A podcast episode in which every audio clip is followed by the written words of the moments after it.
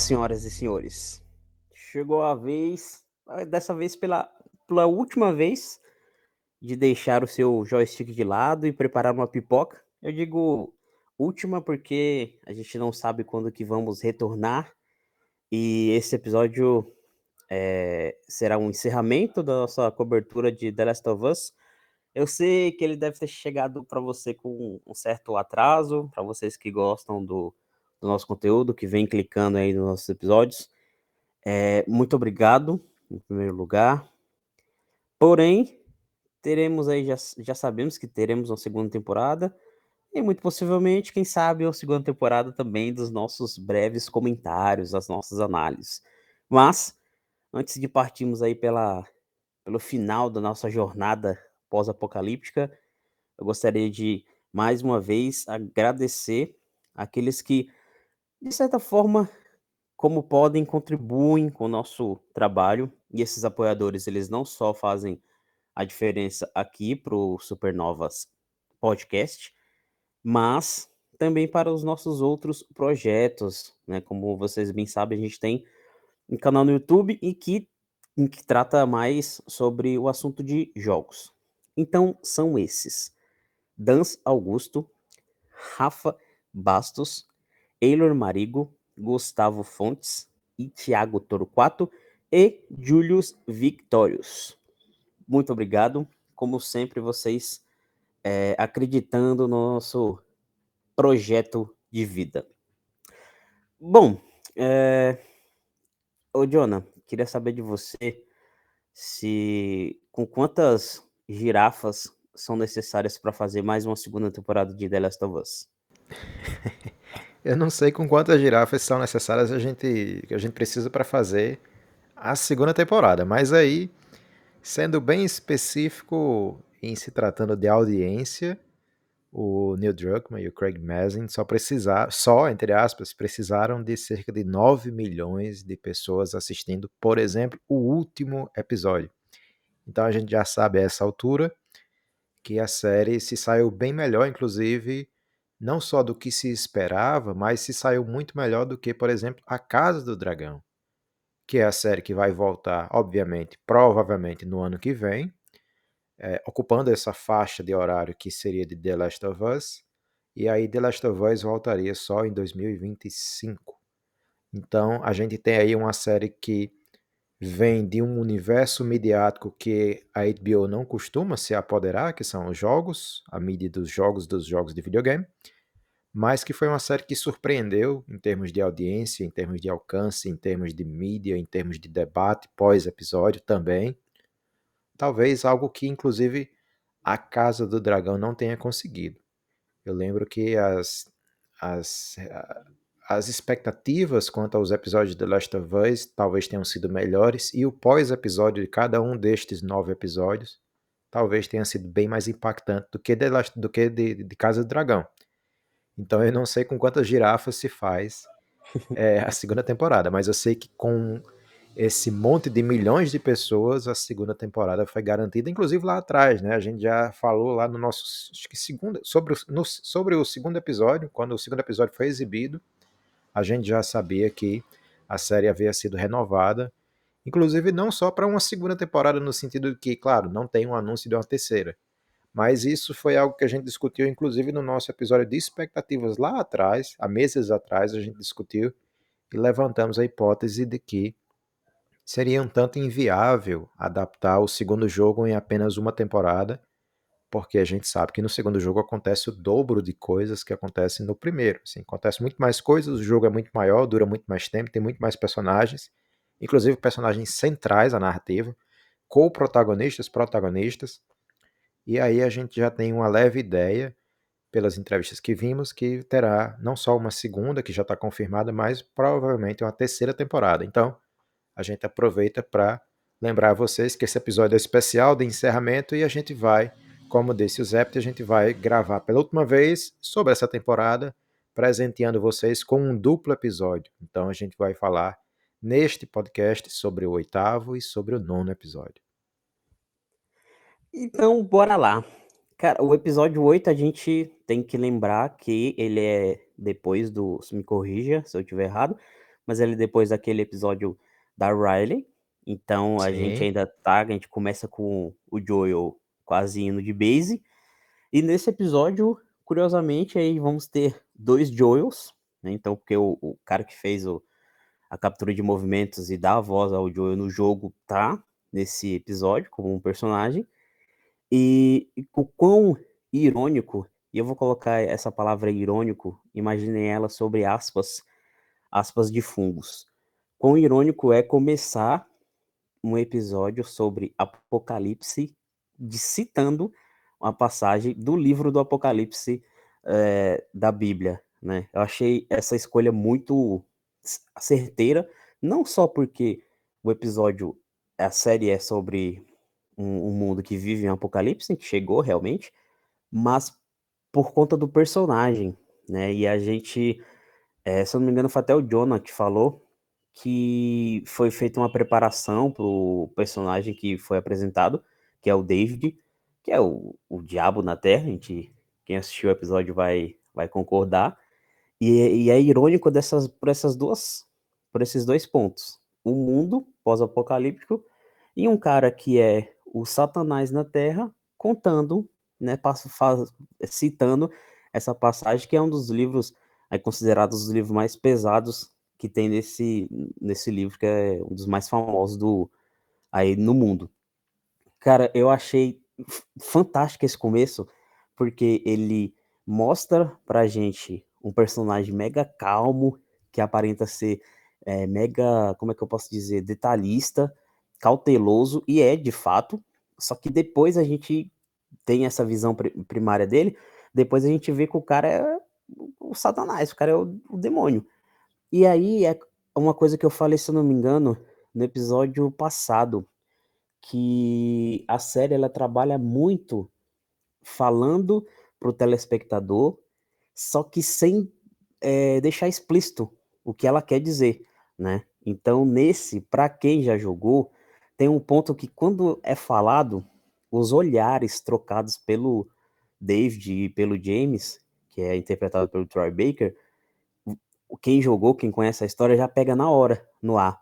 Só que ao mesmo tempo ele deixa esse mistério para quem ainda não conhece a história, para que quando for revelado, as pessoas entendam e o baque seja muito mais forte. Então, é, isso é um dos pontos que eu mais gosto, acho que é uma das coisas que eu sempre, quando eu for falar dessa série, eu sempre vou elogiar, que é contar a história, narrar e falar muito, só que editar as coisas só sem usar palavras, só com o cenário, só com um olhar, só com alguma é, coisa presente ali no, no ambiente, isso é, é muito certeiro. E esse primeiro episódio, ele coloca as peças chaves que vão fazer é você se surpreender e vão ter ali a, a, aquela, aquele impacto no telespectador mais na frente, bem no começo, só que de forma tão sutil e tão é, bem pensado que é impossível quando você finalmente entrar em contato com esses esses elementos você não se sinta impactado. Então, esse começo é absurdo. Eu gosto muito desse primeiro, desse começo do episódio, porque ele, aliás, não só do começo do episódio. Eu gosto do episódio como um todo, todo esse trecho, esse esse espaço, essa espécie de vila, desse vilarejo, né, do David, em que ele é esse pastor, né, e essas pessoas são essas ovelhas porque é um episódio sobre a privação. Na verdade, a série é muito sobre isso, sobre privação. E aí eu falo em instantes o que é que eu quero dizer com privação. Mas especificamente é, é a privação em um mundo que abandonou todo tipo de sobras que a humanidade tinha. Então é a privação da liberdade, né? E a gente começa vendo a Ellie justamente lá no, no centro de detenção da Fedra, então é a privação da liberdade, é a privação do contato das pessoas com outras pessoas, é a privação, e aí para os militares, ou para os caçadores, ou para as pessoas como Tommy e o Joel, que eram, digamos assim, essa espécie de mercenários desse mundo pós-apocalíptico, é também a privação da quantidade de balas, por exemplo. Né? Então a bala, especificamente a munição, é algo que a gente, talvez até mais no, no, no jogo do que na série, é um contexto muito específico, né? Então, a todo tempo, o jogo estimula com que a gente gaste só as balas que a gente realmente precisa e evite gastar tanto assim, porque pode ser que falte.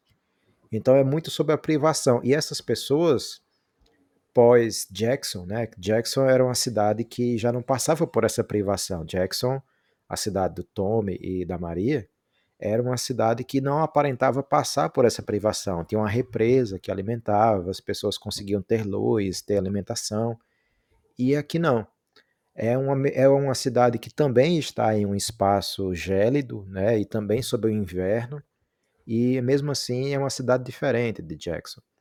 Então são pessoas que estão privadas de outras coisas, né, privadas do calor, não só do, do, do, talvez do calor humano também, né? Provavelmente também com relação a isso, porque o David ele é essa figura meio pastoril, mas que ele não é uma figura necessariamente afetiva, e ele mostra isso. Ele é uma figura que aparenta se preocupar, mas ao mesmo tempo ele é muito rígido, duro e punitivo. A gente sabe disso. E essas pessoas estão privadas também de algo muito importante para a segurança eh, delas, né? a segurança alimentar, que é a comida, que são os alimentos. Tudo que a gente vê, e aí já amarrando com, o que o Zept disse, em relação à alimentação, por exemplo, tem um outro viés aí.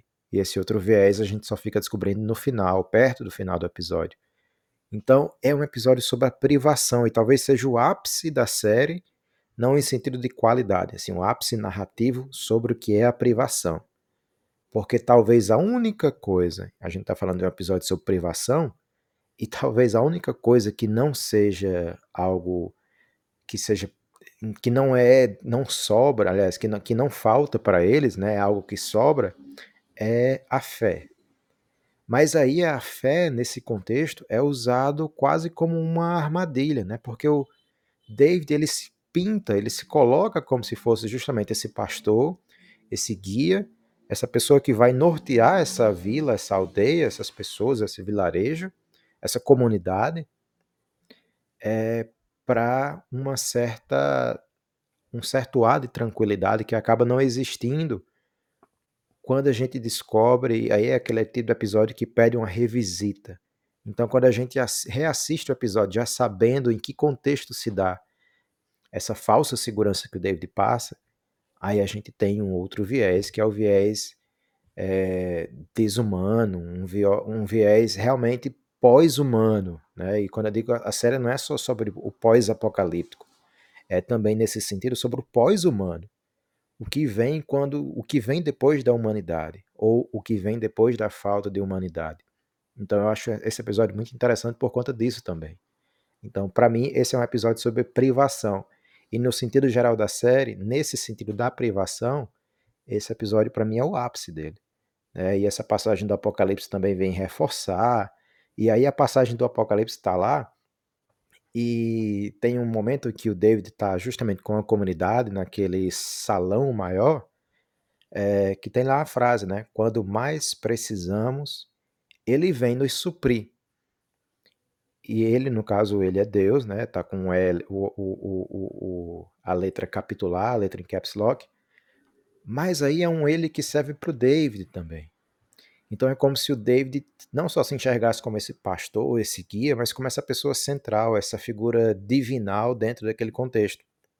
Então é muito interessante que um episódio sobre privação, não literalmente, porque isso não fica, não é jogado na nossa cara essa questão da privação, e é por isso que eu estou trazendo esses outros aspectos da munição, da liberdade, do contato pessoal, porque tudo isso acaba culminando de certa forma aqui.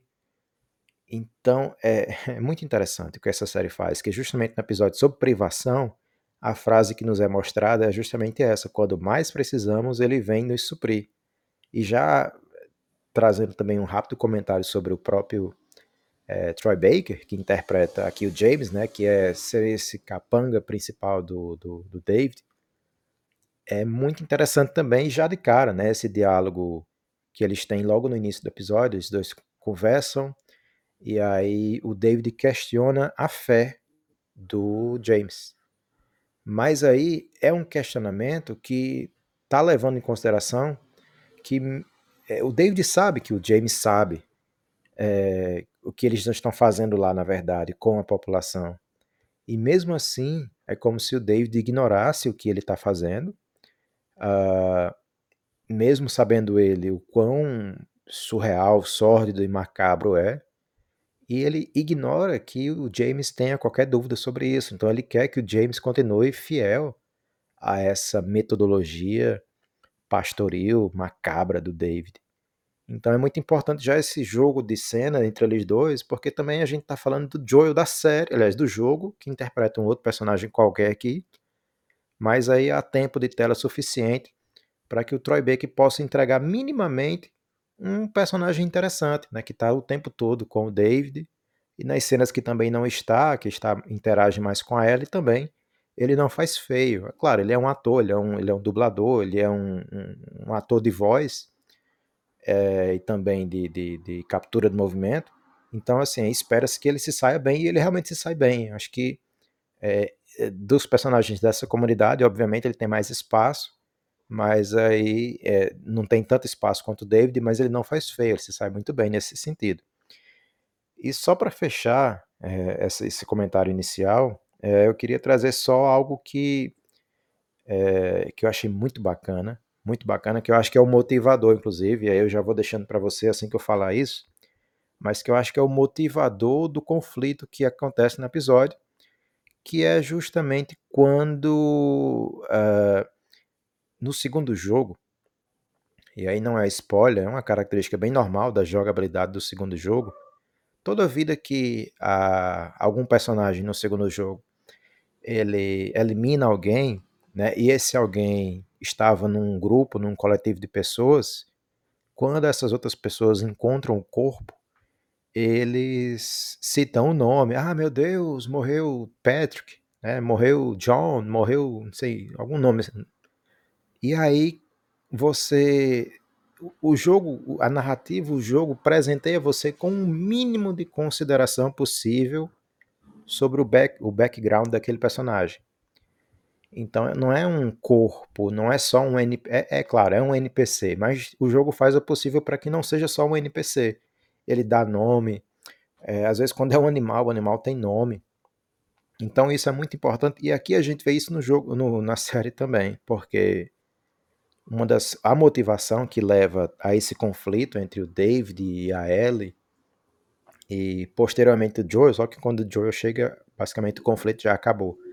Mas o que leva a esse conflito é justamente porque um, um, uma pessoa da vila, da comunidade, é justamente assassinada e a gente pensava que não era ninguém, mas aí a série faz questão de dar um background para essa pessoa, mostrar que ele era marido, que ele era pai, inclusive, e que aparentemente era uma boa pessoa.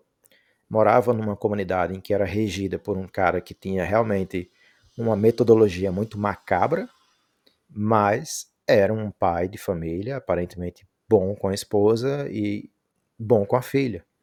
Então a morte dele é sentida. Então não foi apenas um personagem qualquer que morreu ali nas mãos do Joel da Ellie. Foi alguém que importava para outros alguém. Então isso é algo que lembra muito o, o segundo jogo que eu acho que a série aqui faz de forma muito eficaz, traz esse aspecto do segundo jogo para cá e, e cria a motivação, né, o leitmotiv, como a gente chama, do, da continuidade, da existência, do nascimento desse conflito e da continuidade desse conflito uh, ao longo do episódio. Então, muito, muito bacana isso aí. E esse episódio, que nem você falou, que ele vai mostrar o pior do ser humano, e aqui a série ela vai entregar de uma vez por todas, e isso talvez sirva eu vou usar isso aqui até para ilustrar quem pode estar tá ouvindo a gente e sinta a falta dos infectados. E não é uma não é uma opinião querendo dizer que a pessoa que está sentindo falta dos infectados está errada. Porque de fato até eu mesmo senti falta dos infectados, principalmente porque no jogo a gente enfrenta muitos deles, né? Mas aí, como a gente já sabe e como a gente já viu na série, série é série, jogo é jogo, não tem muito que é, querer certas cenas do jogo na série. Isso não vai existir. Pelo contrário, a série pode entregar cenas que não existem no jogo com certa facilidade já que eles já têm todo o, esqueleto narrativo e eles podem moldar sem comprometer o, o principal, como a gente viu aqui mesmo na, na série, naquele, no excelente episódio 3 do Bill e do Frank. E aí, nesse episódio, eles vão mostrar o máximo que The Last of Us entrega, que é sobre as relações humanas. E quando a gente coloca relações humanas, tanto as boas, quanto as ruins, quanto as extremas, quanto as mais horríveis é, coisas que o ser humano pode fazer um com o outro. Porque o certo, né, em, uma, em um mundo, como é que eu posso dizer, perfeito, em um pensamento perfeito, seria quando o mundo fosse pro caralho, os que sobrassem se ajudassem para reerguer a sociedade como ela era antes. Só que mesmo assim, quando uma dificuldade dessa se abate no universo de The Last of Us, alguns seres humanos eles não estão nem aí, porque eles vão seguir os seus instintos mais primitivos e vão fazer as coisas mais absurdas. Então, quando a gente vê a Ellie, por exemplo, caçando, isso meio que funciona como uma, uma metáfora de que, ah, ela tá ali caçando alguém que é mais fraco, mas mal sabe ela que existem predadores que podem fazer o mesmo ou até pior, como a gente vai ver no, no decorrer desse, desse episódio.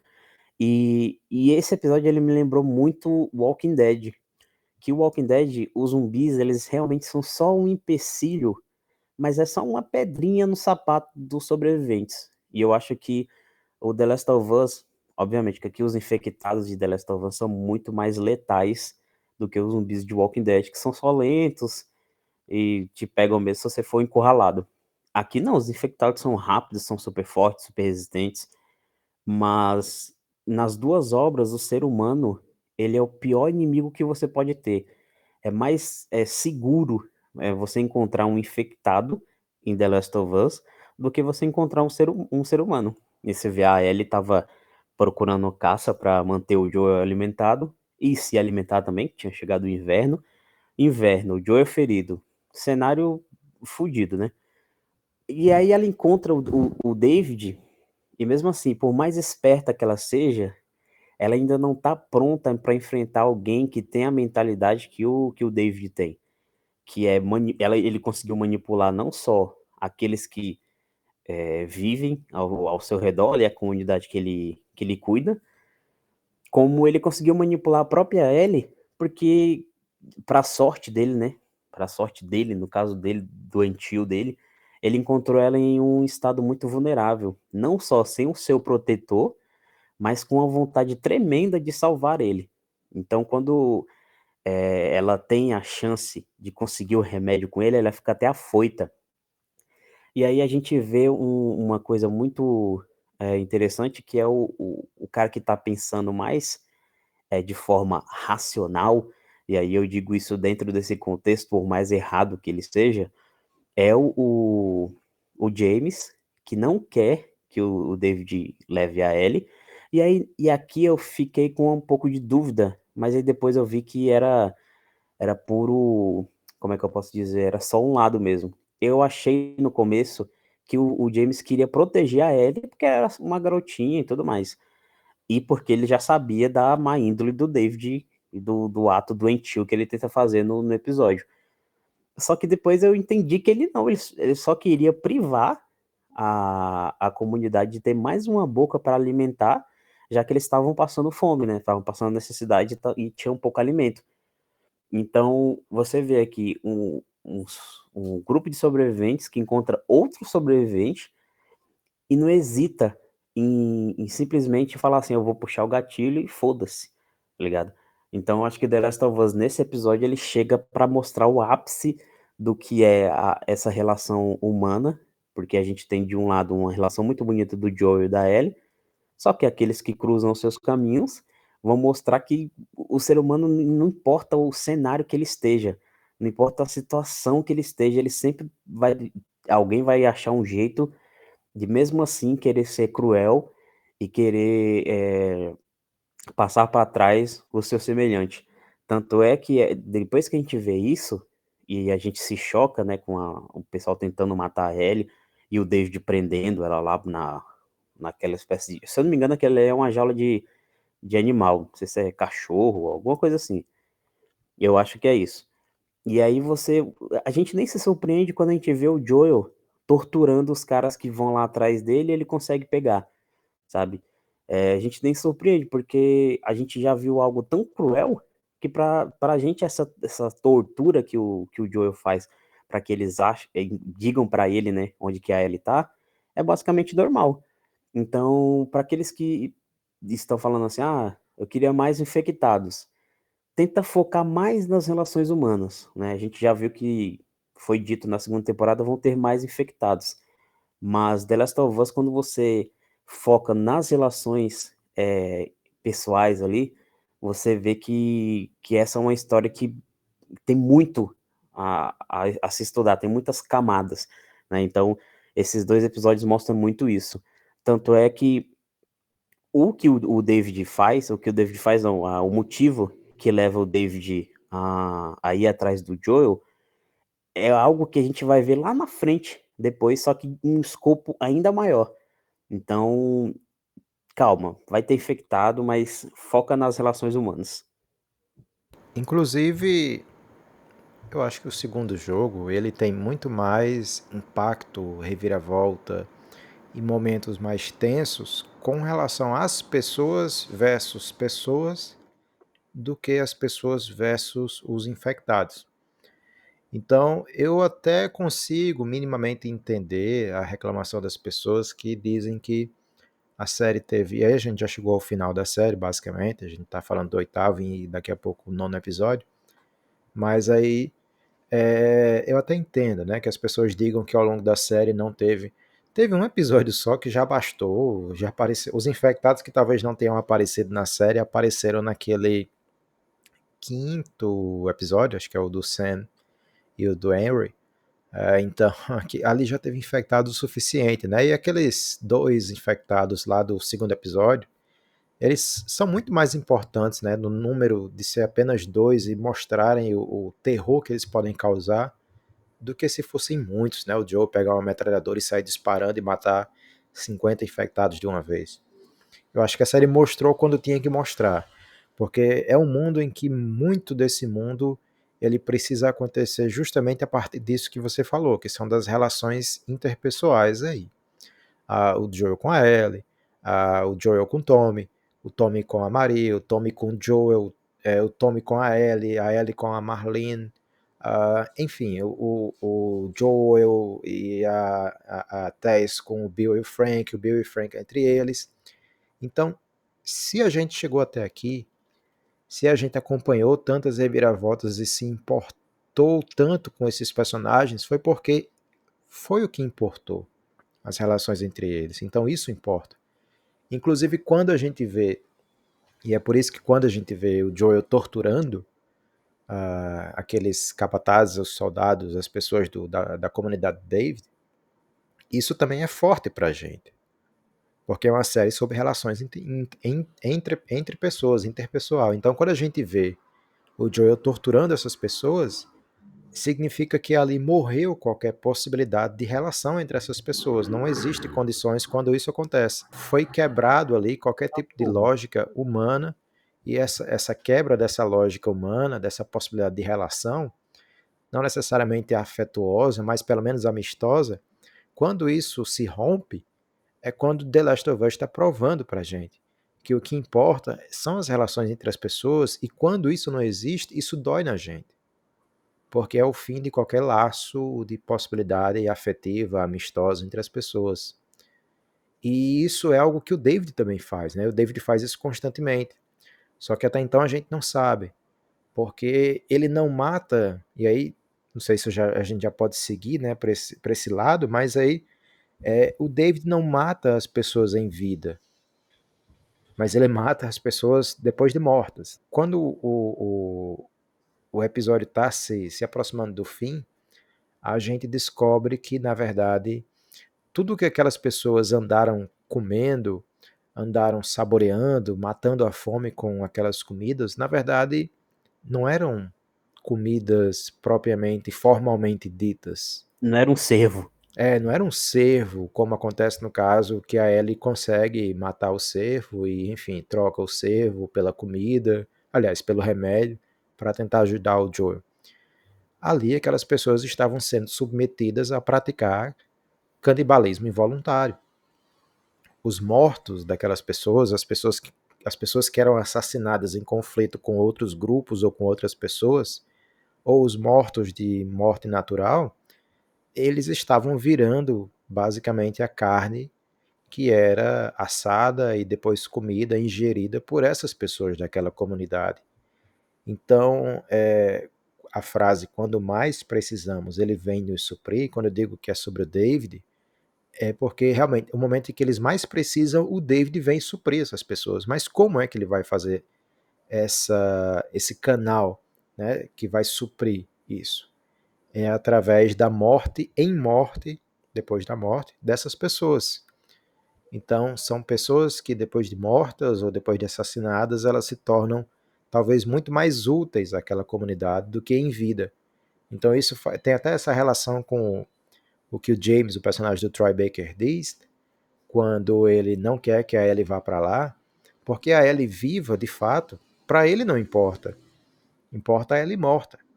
Mas não é a Ellie morta só porque é uma vingança pessoal, uma vendetta para aquela comunidade, porque a Ellie ou o Joe ou os dois foram responsáveis por matar aquelas pessoas e uma delas era pai de uma criança e marido de uma mulher. Não, não é simplesmente porque ele não queria, ele não queria que ela morresse por conta de uma vingança pessoal. Ele queria que ela morresse, ou queria que ela já estivesse morta, porque ela seria comida para aquela cidade. Ela seria alimento daquelas pessoas. E algo muito interessante acontece quando Uh, e aí, quando a gente assiste o episódio, pode revisitar o episódio, ou mesmo já sabendo que isso é o que acontece, que está acontecendo ali, é que o David ele aceitou essa condição é, pós-humana deles com muito mais naturalidade do que o James, por exemplo. E isso é facilmente atestável é, na cena da alimentação, né? na cena quando eles estão se alimentando e a gente já sabe que, são, é que é carne humana ali, as pessoas estão praticando canibalismo involuntário, e isso é tão visível que o David ele come muito naturalmente, ele come lentamente, mas ele come muito naturalmente porque ele tem essa persona, digamos assim, aparentemente mais pacífica, né? E não é bem assim. Ele vai se revelando. Mas ele come muito lentamente. E quando a gente vê o James comendo, o personagem do Troy Baker, embora ele coma lentamente, não é porque ele também tem esse modo mais pacífico de ser. É porque ele sabe e ainda não saiu da consciência dele, esse resquício ainda que tem de humanidade nele, faz com que ele lembre que ele está ingerindo carne humana e a forma como ele come, ele come com muito pesar. Já as pessoas da comunidade, o restante das pessoas, as digamos assim que menos importam para o episódio, elas comem muito rapidamente, porque elas estão com fome. Então, são três, três jeitos de se comer, né? Tem o jeito do David, que come pacificamente, saboreando a comida. Tem o James, que come também lentamente, mas é um lentamente com muito pesar, com muita dor refletindo o que ele está fazendo. Ele sabe que ele está fazendo aquilo, ele está refletindo enquanto ele come. E tem o jeito das pessoas lá é, comerem, os habitantes da comunidade, que é muito rápido porque estão com muita fome. Então são pessoas que foram desgarradas da humanidade, mas só duas ou talvez três, né? Ou mais alguns capangas sabem a razão, é, sabem a motivação que leva eles a fazerem aquilo. Então é muito interessante nesse sentido como é que a série traduz visualmente a dor e o pesar desse canibalismo que as pessoas praticam entre elas.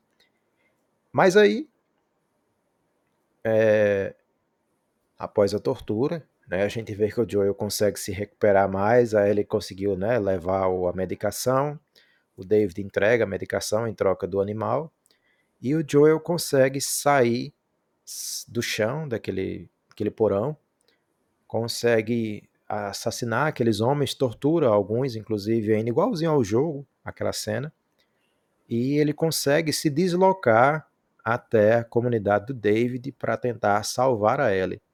Só que aí, quando o Joel chega lá, na verdade já tem muita coisa acontecendo. E a Ellie, que estava justamente naquela espécie de cela que o Zept falou, ela consegue se libertar. Na verdade, ela não consegue se libertar. Ela é solta, mas na verdade, para poder ela ser a próxima vítima das práticas de canibalismo do David, daquela comunidade.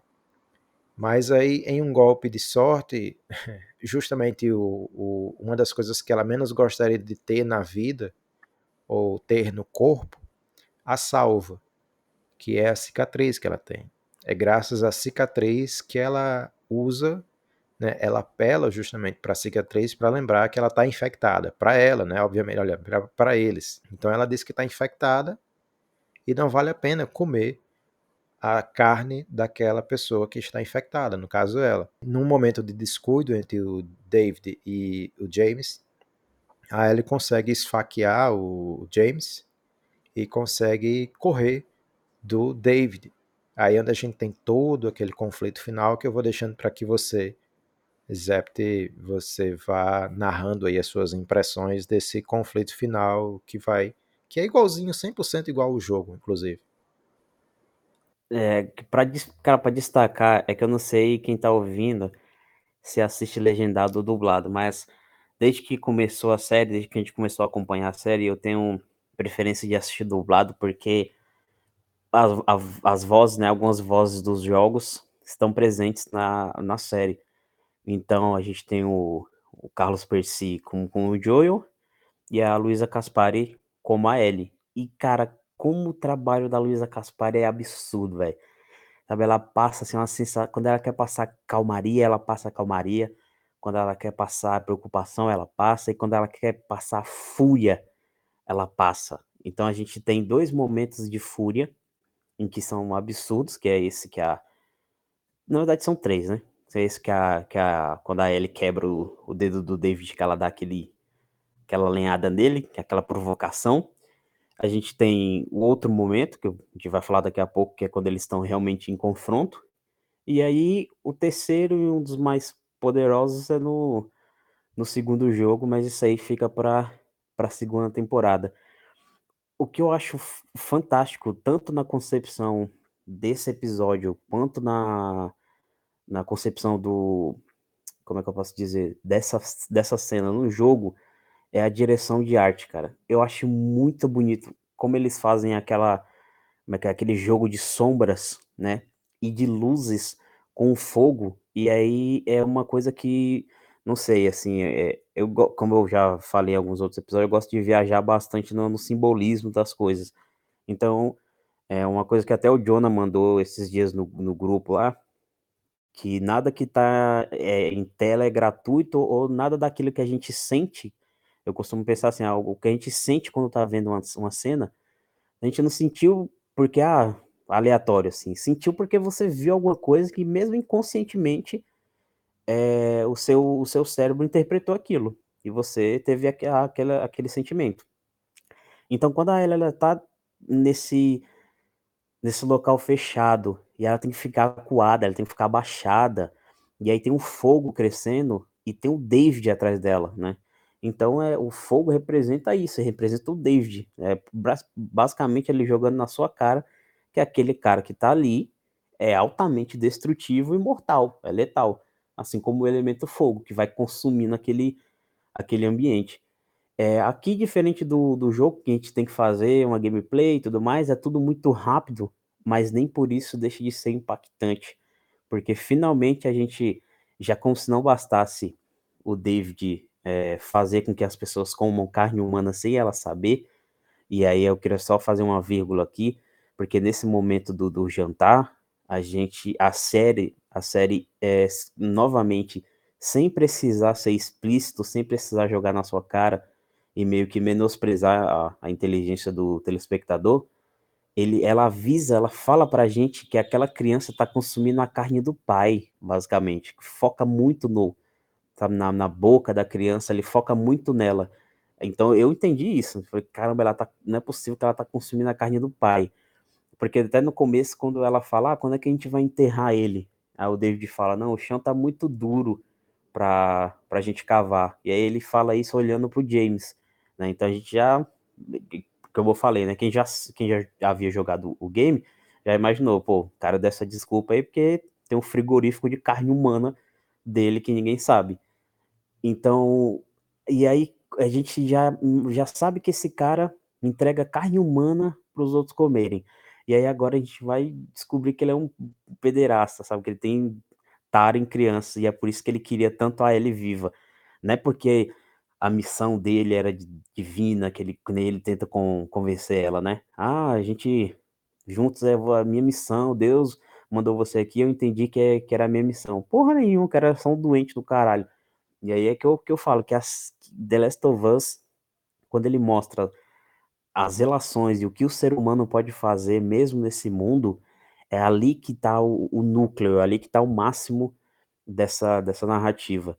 E aí a gente vê o que, que, o que acontece, né? A Ellie, mais uma vez, tem um encontro com algo do mundo horrível, algo que vai acompanhar ela assim para sempre, para a vida toda, e a gente até vê no episódio 9 o quanto aquilo machucou ela, quanto aquilo feriu e manchou ela, que depois de meses à frente, e ela, ela ainda não se recuperou, e ela explode. Acho que é, é ali que a gente vê é, a transformação final da Ellie, porque era uma criança com esperança que perdeu a esperança. Aí ela encontra o, o Joel, volta a ter aquele afeto, aquele amor, e aí vem um, um maluco do caralho tira tudo isso dela de novo. Então ela explode em violência e a gente tem uma das cenas mais absurdas, que é o cala-boca final, para quem estava criticando a, a Bella Ramsey, que é, é quando ela esbagaça a cabeça do, do David. E é uma cena que cada pancada é uma pancada que a gente, sabe, te, te sente, assim, a gente sente a fúria, a gente sente todo o medo que a Ellie tem, aquele misto de emoções e, e essa catarse que ela tem. Eu só achei é, que ficou faltando um, uma trilhinha sonora ali, sabe? No, no jogo tem.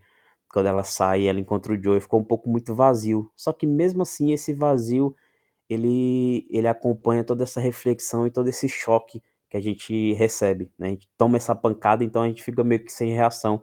E o episódio, ele ilustra muito bem isso com a ausência de trilha sonora. Então, episódio certeiro, episódio que para mim, ele em alguns aspectos, ele é até narrativamente melhor do que o jogo, né? É uma porque no jogo a gente tem gameplay e tudo mais, e depois tem os plot twist. Na série ela tem toda essa essa construção do, do canibalismo que eu achei melhor do que no jogo, a revelação, então mais impactante, né? Então, mais um episódio brilhante que encerra de uma maneira assim absurda, é, é fantástico. A atuação desses dois, a junção desses dois é incrível. E aí tem até um, um ponto que você colocou aqui, o, o Jonah, que é quando o Joel reencontra a Ellie, né? Que é praticamente um, um paralelo entre o começo dele com a Sarah e esse reencontro de novo com a Ellie, que quase, mais uma vez, o, o destino quase tirou a filha dele de novo. O Joel, nesse momento, quando a Ellie sai, justamente nesse momento sem trilha, sem nada, a gente só vê a Ellie de costas, andando sem destino, sem razão, sem conseguir sequer pensar, porque as últimas ações dela foram motivadas justamente pelo ódio, pela raiva, pela indignação e pela forma como o David tentou subjugá-la, corporalmente, mentalmente, psicologicamente. Ao mesmo tempo, parece que ela está gritando por dentro, mas na verdade ela só está sem forças, sem conseguir acreditar em tudo que ela passou. Porque não foi só o fato dela estar presa. Talvez para ela, se ela tivesse ficado só presa, ela tivesse muito mais em segurança do que solta lá na comunidade com o David por perto. É que a gente vê que quando ele tem a oportunidade de estar com ela solta, o que é que ele tenta fazer com ela? Então, nesse momento, a gente vê apenas a Ellie caminhando sem entender, sem conseguir compreender tudo aquilo que aconteceu. E o episódio, ele, de forma muito bonita, apesar de triste, é, a gente vê o Joel falando algo que ele já não falava há 20 anos, né, há duas décadas, que era o Baby Girl que foi justamente era a forma como ele chamava a Sarah, a filha dele, e foi uma das últimas palavras que ele usa para ela quando ela está nos braços dele, lá no primeiro episódio da série, no episódio da abertura. E aqui, pela primeira vez, ele faz algo parecido com a Ellie, e depois de 20 anos, né, ele encontrou novamente a garotinha dele, a filha dele. É uma filha que não é filha, e isso, inclusive, ele faz questão de, de, de relatar no episódio seguinte, no episódio 9, que ele cita várias diferenças entre a, a Ellie e a Sarah. E eu acho muito importante ele fazer isso, muito importante mesmo, porque isso mostra como ele não está tentando substituir a Sarah com a Ellie. Então, é, isso mostra que ele conhece bem, sabe como elas são diferentes e não há substituição de uma pela outra. São duas pessoas diferentes. Ele consegue somar as duas numa equação ao dizer que elas se dariam muito bem, ou seja, ele não tenta substituir uma pela outra. E aí a gente encerra o episódio sobre o episódio 8, vendo justamente esse reencontro deles dois, esse reencontro por parte da Ellie mais silencioso. Ela está num momento muito é, tendo praticamente espasmos é, é, psicológicos naquele momento. E aí o Joel a abraça e diz, né, a baby girl, novamente, garotinha, que é justamente isso que ele não dizia há 20 anos, desde que a Sarah morreu. E aí a gente tem finalmente a consolidação desse amor, agora falado. É, no episódio seguinte a gente tem mais provas disso, muitas provas disso, mas aqui é um momento muito explícito desse, dessa relação, da construção dessa relação, como aconteceu, como houve, e esse afeto é manifestado justamente pelo Joe com essas duas palavrinhas, baby girl, e que em português é até menos palavras, né? é uma palavra só, garotinha, como aparece na legenda. Mas aí é um episódio muito bom, é um episódio que facilmente ele pode ser aquele episódio da, da do M-Tape, né? M-Tape, quando a gente fala, é a chamada fita, fita, no caso, trecho do vídeo, né? Hoje em dia, é, que é enviado para os votantes de uma premiação com a atuação, com um trecho da atuação daquela atriz, daquele ator, que é o trecho mais impactante que eles querem que seja exibido, sei lá, lá no Oscar, lá no Emmy ou outra premiação qualquer, porque eles consideram que são momentos do ápice de atuação dele ou dela ou do grupo de atores de um filme de uma série. Então a M-Tape da Bella Ramsey pode vir do episódio com a Riley, pode vir desse episódio. No nono a gente sabe que a gente tem menos ela e tem mais do Joel nesse sentido, porque a Ellie está em outra condição. Mas aí isso é algo que a gente vai falar quando a gente entrar aí no nosso próximo episódio, nossa discussão sobre o nono episódio. Se no episódio 8 nós tivemos dois Joels, Joel do jogo e Joel da série. Agora, no episódio 9 e derradeiro episódio, último episódio da primeira temporada, nós teremos duas L's. Porque agora a gente tem a L do jogo, que é a Ashley Johnson, que faz a, a mãe da, da Ellie, a, a Ana, interpretando a mãe da, da Ellie, e ela fez a, a captura de movimento e dá voz à personagem do jogo original. E, cara, isso é muito interessante e é até um gancho porque eu achava que seria, por exemplo, a, o que apa, apareceria no The Last of Us Part 2, só que não aparece.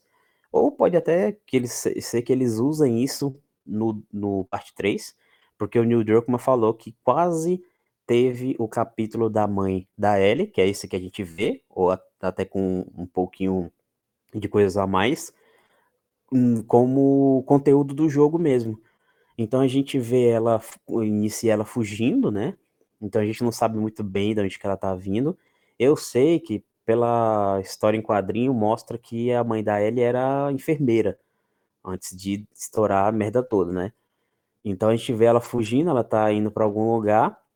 É, e aí a gente vê que a cara, como a Ashley Johnson ela é uma atriz excelente, né? E aí você vê que o, o acaso, ele tá muito, a gente falou isso no episódio 7 a gente falou isso, que o acaso ele tá muito ligado na, no caminho que a Ellie trilhou, né? Muitas coisas que o destino colocou e muitas coisas que o acaso colocou é, levaram ela até encontrar o Joel, e agora a gente vê que o que levou ela a ser imune, que é uma coisa que não foi não foi mostrado nos jogos, a gente tem uma certa ideia assim, só quem leu as as histórias em quadrinhos pode ter uma, uma certa interpretação, mas aqui na série mostra o, que, o porquê que ela é imune. Né? E eu achei isso muito interessante, e é até uma coisa que eu vou segurar esse ponto, que não me deixa esquecer isso, que é uma coisa que vai entrar em conflito justamente no final, né, como a gente vai descobrir o, o propósito que a Ellie tá, vai servir, né? É uma coisa que eu, eu não tinha ligado esses pontos, mas aí assistindo a, o episódio da série me vê essa ideia, eu acho que não é uma ideia muito absurda de imaginar. Então aí a gente vê aquele infectado tentando atacar a mãe da Ellie, e ela bravamente ele defende, se defende, mata o infectado. E eu achei isso tão, tão brutal assim, a, a brutalidade ela tá presente desde do nascimento da Ellie, né? Que a mãe dela foi atacada por um infectado e ela nasceu enquanto ela lutava o infectado. Então a gente, eu pelo menos tomei aquele choque quando ela mata o, o bichão lá, o monstro, do nada ele começa a chorar, sabe? Então a gente vai ver que ela já ela já nasceu, ela já tá no mundo.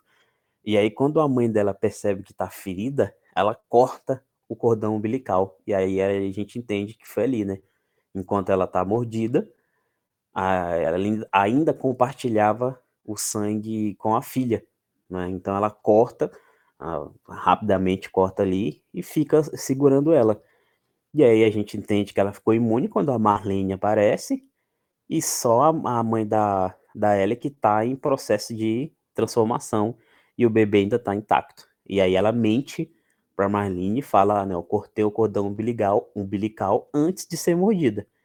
E isso é muito interessante porque é, a gente meio que começa a entender como que funciona o, o hospedeiro. É, pela, pela mordida, causa infecção e facilita, isso aqui é uma interpretação minha, né?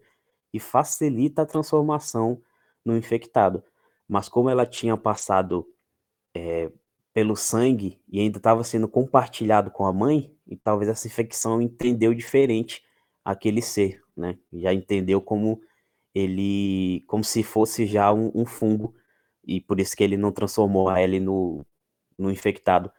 Esse começo é muito importante para a gente entender o porquê, o propósito que ele vai, vai servir, que é o que vai aparecer no final do, do episódio. A participação da Ashley Johnson, que faz a, a Ellie nos dois jogos, eu digo dois jogos, mas na verdade a gente tem um DLC também, o Left Behind, uh, é muito singular nesse sentido, assim, primeiro é, ela coroa, acho que, que, isso é muito legal, né, porque coroa o fato de que basicamente todos os atores e atrizes mais importantes do jogo é, viraram personagens, aliás, é, viraram personagens da série. É, a Marlene, ela nem sequer, a atriz, ela nem sequer foi outra personagem, ela acabou sendo ela mesma. É, o ator que faz o Tommy no jogo tá lá no episódio daquela facção que aparece no meio da temporada, né? O Troy Baker tá aqui, a Ashley Johnson também. Então, assim, é, primeiro, acho que coroa muito bem esses personagens, esses atores, premia de forma muito boa. Obviamente poderiam até interpretar os próprios personagens no jogo, na série, mas aí, obviamente, tem uma questão de idade, né? O Troy Baker ele é mais novo que o Joel uh, na vida real, já a Ashley Johnson ela é mais velha que a Ellie. Uh, assim como o ator que faz o Tommy também, ele é mais velho, né? Enfim. Então, assim, não daria, obviamente, fugiria um pouco do, do terreno da naturalidade com a que a gente espera que esses personagens tenham, porque a Ellie é um adolescente, pré-adolescente, e o Joel já é uma pessoa bem mais velha. Mas, mesmo assim, obviamente o elenco foi muito bem escolhido, o Pedro Pascal, a, a Bella Ramsey e o restante do elenco como um todo.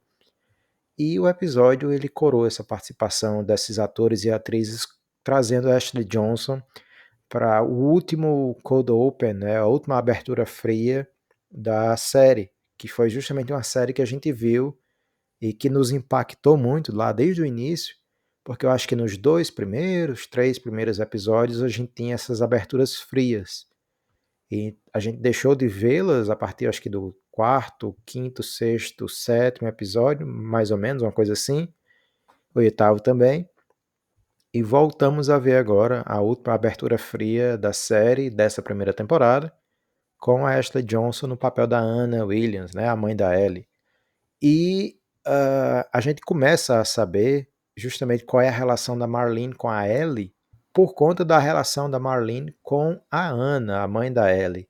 Então, nesse momento, a gente descobre que a Ana ela fazia parte também dos vagalumes, elas duas, a Marlene e a Ana, eram desse mesmo agrupamento, e ela.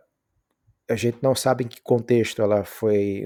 Em que contexto a, aconteceu aquela cena que leva ela para essa fazenda, esse casarão, que inclusive, para quem jogou o segundo jogo, basicamente, esse casarão, essa fazenda é a mesma do, do segundo jogo, assim, no sentido visual, direção de arte, basicamente a mesma coisa. Não vou entrar em detalhes porque é um espaço muito importante do segundo jogo. Mas a gente descobre aí qual é essa relação e a mãe da Ellie, antes de morrer, ela pede com que a Marlene proteja a Ellie daqui para frente.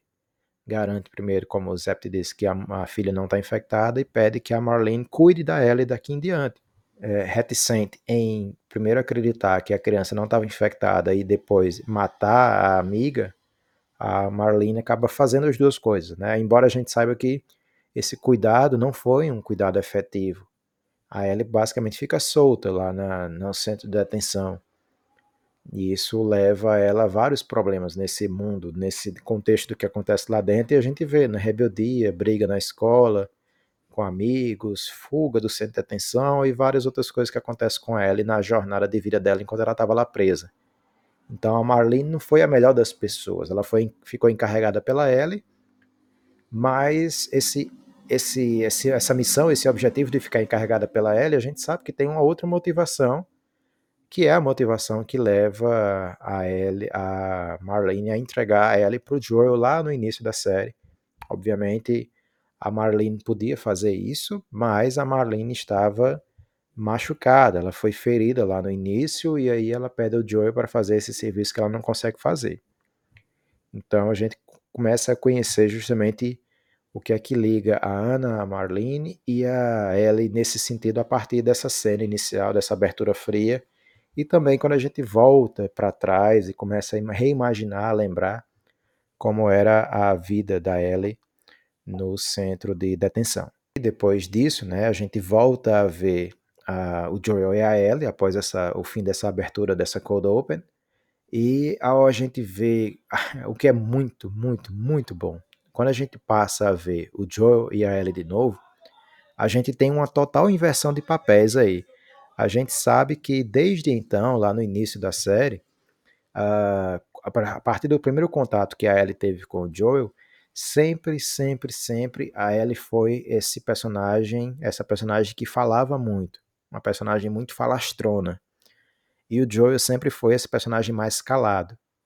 E aí, após o acontecimento com o David no último episódio, a gente vê uma inversão de coisas aqui.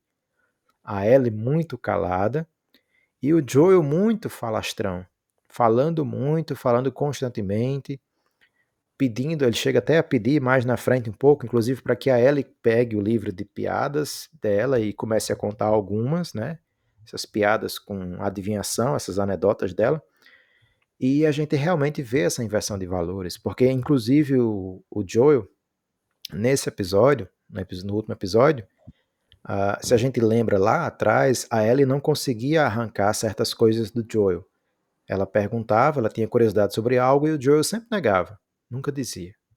E aqui é diferente. Tudo que ela pergunta, o Joel, quando, quando ela, come, ela volta a falar, digamos assim, e justamente no momento, naquele momento em que o Joel está falando sobre a diferença entre a Sarah e a Ellie, o Joel fala muito naturalmente sobre o passado e sobre coisas do passado dele e coisas que aconteceram na vida dele, ou com ele. E aí é quando ele começa a revelar né, a questão do tiro, que ele mentiu lá atrás no episódio do Bill e do Frank, é aquele episódio onde ele conta sobre essa cicatriz. Então, ele diz lá que foi alguém que atirou e errou, pegou o tiro de raspão. E aqui nesse episódio a gente descobre a verdadeira face por trás dessa, desse tiro, desse, desse cicatriz que ele tem é, na altura da testa, perto do cabelo.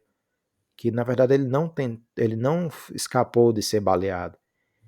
ou melhor, não escapou de ser baleado por alguém, ele escapou de ser baleado por ele mesmo, porque ele estava prestes a cometer suicídio, justamente após a morte da Sarah e tudo mais. E ele acabou hesitando e na hora do disparo ele meio que desvia, ele acaba contando algo parecido com isso, e esse tiro acaba não pegando fatalmente nele. Então a gente vê essa inversão de valores aqui, inversão de ações aqui. A Ellie passa a ser a personagem mais introspectiva e o Joel passa a ser o personagem mais falastrão. Então, essa série e essa virada, né, essa, essa coisa cíclica dela passar a ser o que ele era e ele passar a ser o que ela era, é muito bem posta também quando a gente pega o nome do episódio. Procure a luz, o nome desse último episódio. E quando a gente vai lá para o primeiro episódio, né, quando você estiver perdido. E aí o último episódio é Procure a luz que é aquela frase que a gente cansou de ver lá no início do primeiro, segundo episódio, que era o lema dos vagalumes. Então é muito simbólico narrativamente, visualmente, em termos de interpretação, que a gente agora nesse último episódio tem essa inversão de valores, porque é como se o ciclo se completasse. Não à toa o primeiro episódio tem é o nome, é parte do nome que completa-se pelo nono episódio. Então a, a, até a frase ela acaba se completando, porque o ciclo se completou aqui do, da ponta inicial até a ponta final.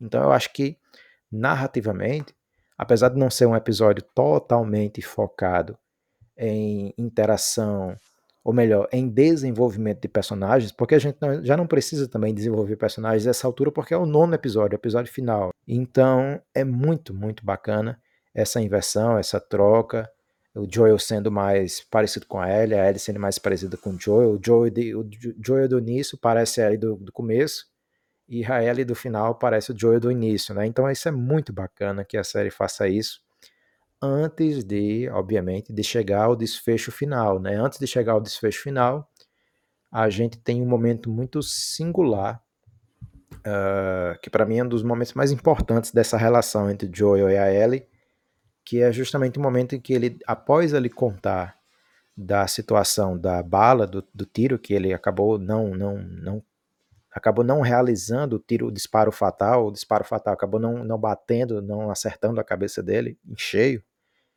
ele acaba revelando que a Ellie está com as suas dores, né, a sua dor, a sua raiva, o seu medo, o seu pânico ainda, o seu estresse pós-traumático após ter conhecido o David, e aí a Ellie acaba perguntando como foi que o Joel conseguiu voltar a ter algum tipo de esperança, a esperançar de novo um novo mundo.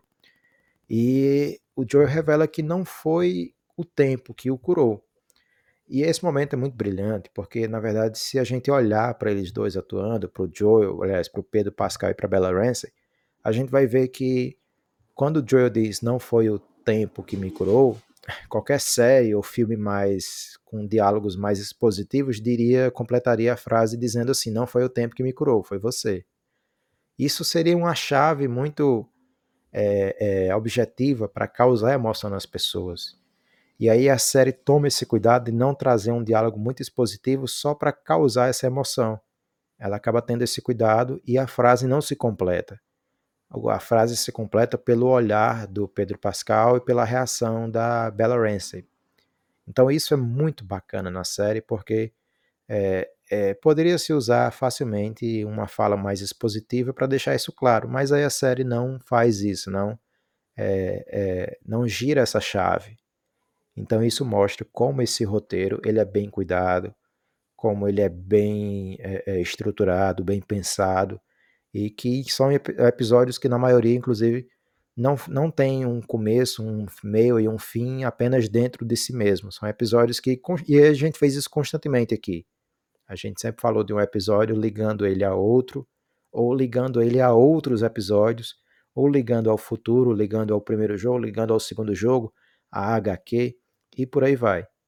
A outras mídias, a outros jogos, né, a, outro, a livros, a músicas, então foi uma série que nesse sentido ela não se conteve e que bom que ela não se conteve. Ela conseguiu abraçar outros mundos, outras mídias, é, abraçar não só o seu, a sua própria mitologia, mas abraçar outras coisas também. Então que bom que a gente tem essa série, que bom que a gente tem esse episódio para a gente poder assistir e reassistir e contar e esperar o tempo até a segunda temporada. Esse episódio, ele além de ser triste, porque ele tem esses diálogos, tem essas cenas entre o Joel e a Ellie, como se é, fosse necessário ainda provar, mas ainda bem que eles provam, porque a gente tem as cenas mais bonitas de toda a temporada, e é, acho que é a minha cena favorita dos, dos jogos, que a gente vai falar daqui a pouco, mas que bom que eles tiraram uma parte que eu fiquei esperando, mas depois eu entendi o porquê que ela não tá lá. Porque no jogo, quando há essa conversa, que o Joel é, se abre muito mais para Ellie, é, a Ellie acaba entregando pro Joel uma foto que ele tinha com a Sarah lá atrás, né? É uma foto que a gente vê lá no começo do, do jogo. E é uma, uma foto que o Tommy tenta entregar para ele pela primeira vez, só que ele recusa. E depois, lá na frente no jogo, a Ellie entrega a mesma foto, só que agora o Joe tá preparado para receber aquilo. Ele tá preparado para é, ter a Sarah em mente, né? E a série ela mostra isso de, um, de uma forma muito, como é que eu posso dizer, mais tocante, um, de uma forma muito mais bonita do que mostrar a foto em si, o objeto em si, porque isso, isso é mostrado justamente pelo Joel agora tá falando para ele sobre a filha dele. Né? Então a gente já fica ciente de que ele superou aquilo, manteve é, essa saudade, essa lembrança da filha dele, que nunca vai sair dele, mas se permitiu seguir em frente é, amando outra pessoa como sua filha. Então agora ele tem duas filhas, uma infelizmente morta e a Ellie que segue com ele. É, e aí quando a gente tem aquela cena, aquela cena absurda, que é a cena das girafas, é uma cena que o pessoal, muitas pessoas, né, que jogam o jogo, eu vejo falando assim, que é uma cena que para eles não, não simboliza nada. Eu não tinha pego o significado da cena, mas é uma cena que de, da primeira vez que eu vi, eu posso rever elas quantas vezes for, tanto na série agora quanto no jogo, é uma, uma cena que me emociona muito. E aí quando eu tive o contato com o artbook, o Neil Druckmann tem um, um rodapé, né? Lá tem um comentário do, no, do Neil Druckmann que fala que as girafas elas simbolizam é, o Joe e a, e a Ellie como esses animais selvagens, né? Entre aspas, é uma metáfora, que escaparam de suas jaulas, né? Que obviamente as girafas estavam presas antes do apocalipse num, num zoológico, e aí eles escaparam de suas jaulas e agora eles podem viver novamente em liberdade, sem ter aquilo que é, oprime eles. A Ellie escapou do David e pôde finalmente é, viver de novo, que ali praticamente ela achou que ia morrer, e o Joe escapa desse, desse martírio que ele carregava de não ver sentido na vida. Né? Então, quando você vê aquele encontro deles com, a, com as girafas, é, praticamente um, um ponto antes do, do final da jornada, até onde a gente imagina que vai ser, é, é um momento final, assim, da beleza da relação desses dois. É, é basicamente, assim, o arco de, de relação do conhecimento, de se acostumar com o outro e aceitar que agora você gosta realmente daquela outra pessoa. Então, esse, esse círculo, esse ciclo de, de sentimentos finaliza nessa cena das girafas. E aí a gente tem aquele aquele diálogo que é muito pequeno, mas é muito importante também, que o Joel no começo, ele queria levar a Ellie simplesmente do ponto A ao ponto B, porque é, ela era uma carga para ele. Só que agora ele fala, ó, você sabe que você não precisa fazer essa merda, né? a gente esquece tudo isso aqui, esquece cura, foda-se, vamos voltar pro Tom, vamos ver nossas vidas, a gente finge que nada aconteceu. E a Ellie, agora ela, ela viu tantas coisas, tantas barbaridades, que ela acredita que não pode ser em vão, né? não pode ser para nada toda essa jornada, tudo aquilo que ela viu, tudo aquilo que ela presenciou e tudo aquilo que está dentro dela, que marcou ela de alguma forma. Então, esse cara, esse, o final de The Last of Us, tanto o jogo quanto a série, é tão brilhante, é tão absurdo. Então, é, eu acho que quando o pessoal, o pessoal aqui da bolha conversa comigo e vê eu falando assim, tão, de forma tão emocionada dessa obra, dessa série, desse jogo, é porque realmente eu, eu enxergo nela uma, uma história de amor muito bonita entre pai e filha, e que não é só, ah, eu vou proteger você, você não pode me deixar, eu não vou te deixar, sabe? É muito mais que isso, tem muito mais coisa pra gente observar e pra gente estudar narrativamente. E aí a Ellie fala isso e eles, eles seguem, né? E aí no jogo tem uma cena de que eles enfrentam os infectados, aí tem um acidente num túnel inundado lá, e aí é quando os, os vagalumes acham eles. E aqui eu achei muito mais foda, porque quando eles estão conversando lá, você vê os caras vindo desfocados lá do fundo, joga aquela granada de atordoamento, e os dois são capturados. E aí aqui nesse ponto, quando o Joe acorda, que eu queria falar o, o, o que eu mencionei lá no começo, que eu disse sobre o nascimento da Ellie e sobre a imunidade dela, a origem da imunidade, né? Que quando o Joe acorda, ele tá falando com a Marlene, eles capturaram tudo mais, e a Marlene fala, ah, ela tá sendo preparada para cirurgia. E o Joe, né, dá aquela, como assim, que cirurgia? Aí ela explica, ah, o médico acha, ele, ela fala isso, me corrija se eu estiver errado, mas ela fala, ele acha que o cordyceps que evoluiu no corpo da Ellie entende que ela já é um fungo. Ele entende que ela é um hospedeiro. Por quê? A gente sabe que ela nasceu com cordyceps. O cordyceps não veio para ela de maneira externa. Ela nasceu com ele. Então, ele, o fungo veio do, do sangue da mãe dela para ela. Beleza. E aí o Joe fala, mas o cordyceps, ele é, a Marlene fala, né? Então a gente vai extrair esse fungo e ele fala que vai sintetizar e multiplicar e criar uma vacina, né? Uma cura. Ela fala isso até de uma forma muito emocionada. Então isso também já justifica um comentário que eu vi, né? Com, é, combate um comentário que eu vi na internet que fala assim, ah, a ausência de infectados minimiza a importância da L.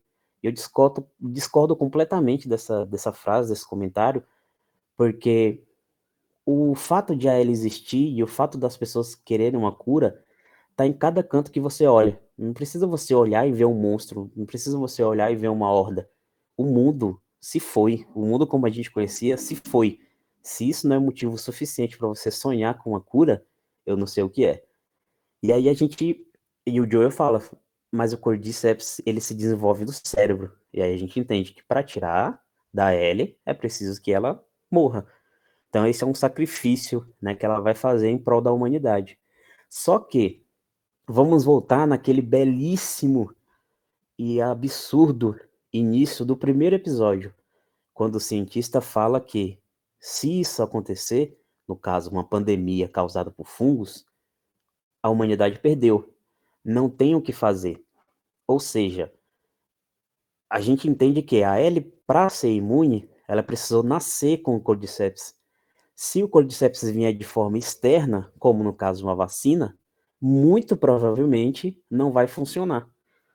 Então, isso é uma, uma, uma, ideia que ficou assim no ar, com essa informação da imunidade da Ellie, que vai entrar em conflito com o que o Joel faz, que é aquele banho de sangue para impedir que o pessoal faça o processo na Ellie.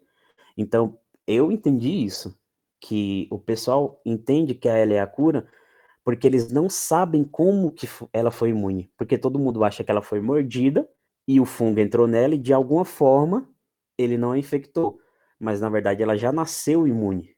Então, talvez uma vacina, um soro não adiantaria de nada.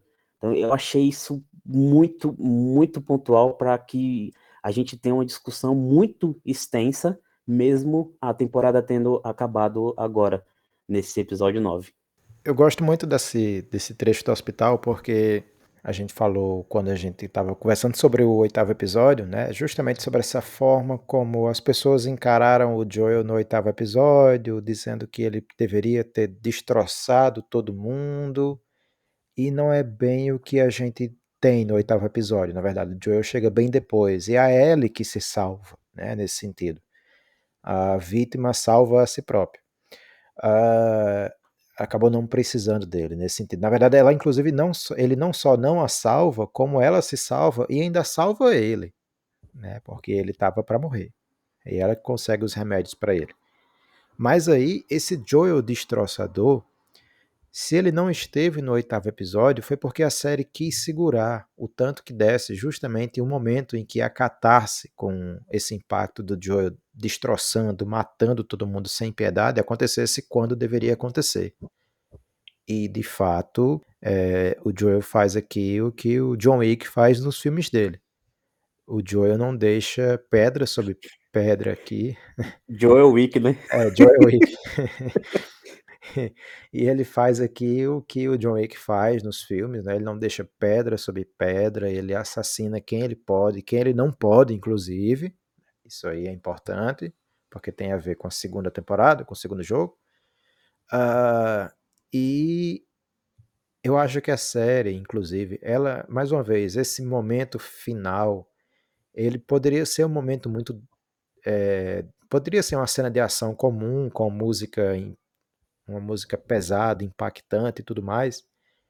Mas o que a gente vê é diferente. A gente vê um momento de ação realmente muito impactante, mas se a gente observar a trilha sonora, é quase uma música fúnebre, de certa forma. Então é como se a série não tivesse vangloriando, a série é como se a série terminasse de enterrar qualquer tipo de humanidade que restou para o Joel. Porque convenhamos, o Joel não é um herói o Joel passa longe até mesmo de ser um anti-herói, porque não dá pra gente considerar ele um anti-herói por conta do que ele faz pela Ellie. E aí é algo que me dói dizer isso, né? O Joel não é um anti-herói, ele não é um herói não é um anti-herói. Obviamente, se a gente levar em consideração tudo que ele sofreu, ah, de fato é de dar pena o que aconteceu com ele. Perdeu a Sarah, ah, praticamente perdeu o irmão, né? Que só depois ele descobre que estava vivo, perdeu a Tess, é, teve que assassinar várias pessoas nesse tempo, enfim, é, se viu numa vida que ninguém gostaria de ter, que era uma vida de mercenário, mas isso não justifica certas ações que ele faz, porque além dele cometer esses brutais assassinatos, que inclusive ele mata pessoas que já estavam lutando para, lembremos, essas pessoas que ele matou não só estavam tentando buscar a cura, como muito antes de terem qualquer perspectiva sobre cura, essas pessoas estavam tentando libertar o mundo daquela tirania do militarismo e da forma ditatorial como a Fedra agia. Então, nesse sentido, essas pessoas agem como uh, anarquistas, guerreiros da liberdade, revolucionários, que seja. Então, essas pessoas que o Joel mata não eram pessoas ruins, Talvez, inclusive, tenham sido pessoas que mataram muito menos do que ele. Nesses 20 anos em que ele foi, em que ele esteve como mercenário por aí afora. Então, assim, é difícil a gente julgar o Joel com base em tudo que a gente sabe dele. Mas esse é o brilhantismo do roteiro de The Last of Us e é por isso que a segunda, o segundo jogo, ele é muito bom também, porque ele mostra o outro lado. E ao mostrar o outro lado, você começa a se importar com essas pessoas que ele mata deliberadamente para salvar a ela e tudo mais, né? a nova filha dele, tudo bem. Mas eu não sei se dá pra gente considerar o Joel um herói. Que ele é um bom pai, aí sim, tudo bem, ele é um bom pai. Ele é tão bom, tão bom, na verdade, que ele mente, inclusive profundamente, para a nova filha dele, para tentar dar um mínimo de esperança e de paz e sossego para uma criança, uma adolescente que nunca teve isso em vida praticamente, e principalmente depois que começou a andar com ele até esse destino final. Então eu acho isso muito brilhante. Eu acho essa, todo esse contexto do hospital, a forma como a música trata o Joel, poderia ser só uma cena de ação muito impactante, e é de fato, mas aí a música que acompanha é, é audiovisual. É audiovisual. A gente está falando de audiovisual. Então não é só vídeo, tem áudio também. Então, se o contexto de vídeo é realmente um contexto de ação, o contexto de áudio não é. O que a gente tem é uma música realmente com tons mais fúnebres, não tão é, épicos, não tão impactantes, justamente para dá uma atmosfera de, de abandono, de, de humanidade, do que restava disso, que culmina depois, né, quando vem aquela mentira. Eu digo tudo isso do Joel, mas foi uma fala do Joel especificamente que me fez chorar no segundo jogo. Eu acho que o único jogo que eu cheguei a chorar na minha vida foi o segundo jogo. O Joel consegue salvar a Ellie, né? Ele salva a Ellie, consegue retirá-la de lá, não sem antes, obviamente, cometer esse extermínio e fuzilar ou matar praticamente todo mundo ali. Inclusive, entre todo mundo que eu digo, tem até a, a, a, a Bailey, né? A Bailey que faz a, a, a Laura Bailey que faz a uma personagem aí, uma personagem que vem aí, né? Uma personagem importante. Uh, tá lá a atriz, né? Que faz essa personagem no segundo jogo. E aí. Mas ele mata praticamente todo mundo e salva, consegue salvar a Ellie. Né? E aí, depois que ele salva a Ellie, a gente se destina aos finalmente do episódio, que inclusive é bem curto. Né? Depois que o Joel salva a Ellie, basicamente a gente não tem muito mais que dois ou três, né, quatro minutos de cena, porque o final é bem abrupto mesmo. Né? Porque o final, na verdade, é, o que mais pesa no final não é não é, é, é, o que não o que, o que é o que é dito. É o que não é dito que pesa naquele final. Porque o, a Ellie faz uma pergunta muito sincera ao Joel e o Joel mente. Mente porque ali naquele momento mentir para ele era uma forma de dizer a ela que a jornada foi importante a jornada os aproximou mas o destino não ia garantir o salvamento da humanidade como ela, ele e a Marlene esperavam. Mas aí, claro, obviamente é tudo uma mentira. Né? O Joel cometeu uma chacina em nome da ela, em nome do amor que ele tem pela ela, inclusive. E isso, inclusive, é um forte motivo também para certos acontecimentos do segundo jogo em relação a eles dois. Porque tudo em Last of Us, The Last of Us nunca é um mar de rosas, né? Se tiver um mar de rosas, pode ter certeza que tem um, um poço infernal logo em seguida para quebrar toda a nossa expectativa. Então, belíssimo episódio, forte episódio, impactante episódio, com excelentes atuações, uh, com um desfecho. Gosto muito do desfecho, inclusive de ser abrupto mesmo. Eu acho que é uma série que tem que tem, ela impacta até mesmo pela forma como termina um episódio, abruptamente. Porque o que era para ser dito já foi dito durante a série. Então, excelente episódio, excelente série. E é realmente esse esse final, cara. E aí só para só para citar, o, o, Joel mata tantas tantas pessoas e ele mata a Marlene também, né? Que era aquela que foi é, dada a missão de proteger a Ellie, no final, que descartou a Ellie. É, descartou assim, né? A gente sabe que é, é como eu falo, essa discussão ela é muito, ela é muito foda e a gente já veio preparando essa, esses nossos argumentos lá atrás. Lembra no episódio do, do Sam do Henry que a gente falou que The Last of Us não existem heróis nem vilões, apenas sobreviventes. Todo mundo ali é sobrevivente e a gente não consegue dizer o que é certo o que é errado. E aí o Joel mata até a Marlene, essa que, é, como muito bem citado também aqui nessa nossa jornada, preparou um, um Big Mac apocalíptico lá para Ellie, um sanduichão de frango. Então, é como é como o Jonah falou, não é um mar de rosas. E aí se vocês ficaram impactados com a história do primeiro jogo, que é da primeira temporada, vocês não têm noção do que esperam vocês no, do que espera vocês na, na, segunda temporada e na terceira temporada. Vocês não têm noção, assim, que se o primeiro jogo ele é esse, esse baque, o segundo então é uma paulada seca, é uma paulada seca atrás da outra. Então, é, cara, não sei, não tenho o que dizer, a série é foda, acho que deu para entender que a gente gostou pra caramba. É, então, nossa cobertura da, da temporada fica por aqui. Muito obrigado a todos vocês que clicaram nos episódios, que de alguma forma compartilharam, que de alguma forma deixou seus comentários e chegou até a gente. Muito obrigado mesmo. E se vocês me pedissem para prometer que talvez a gente vá voltar para a segunda temporada, eu só poderia falar aqui, eu juro, eu prometo que a gente volta.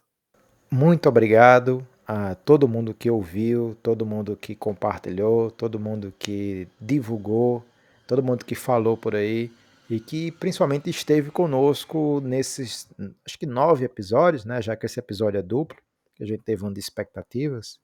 Então foram oito sobre os nove episódios e mais um de expectativas.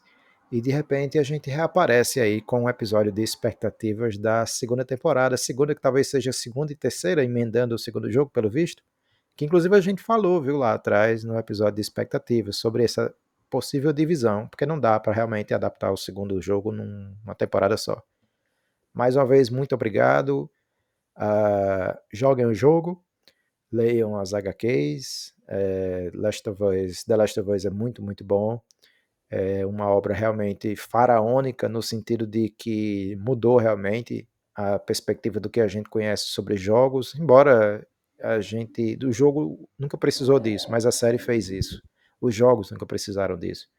Mas aí esse jogo fez isso e isso está abrindo portas para muitas outras adaptações e tem muitas outras obras muito, muito boas aí para serem adaptadas. Então, até a segunda temporada, até o episódio de expectativas da segunda temporada, que seja.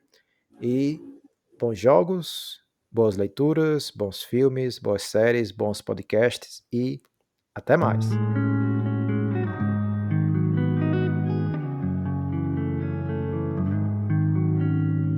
What's the purpose of a rhyme? Is it meant to shine? Overshadow, leave them blind? Is it time? Is it not? Did I catch you in the right spot? Right mood? Can you hear the flow? Or just an interlude?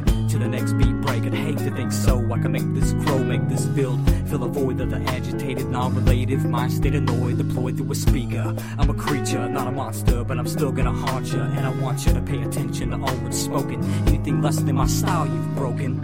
It tumbles, it rolls, this chaos under control. My cosmos, my soul, my heart, my finish, my start. Understand the art. Anything less, yo, I rip it apart.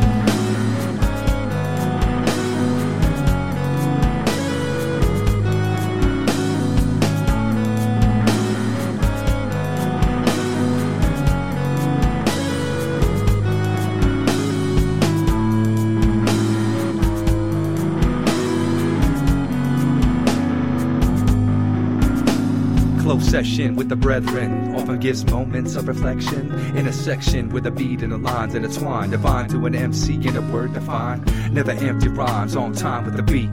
Such a crime in the streets. Many undermine and repeat a loop only to disregard the shine of the speak. It cuts deep but that's the way it goes. Subculture or just a baggy set of clothes. How would you know if you don't hear the pros of the heart behind the flow? Those that understand the plan of the master the beat fades of the craft. Of Pandora's box spells disaster. When you miss what was said, you might find just what you were after.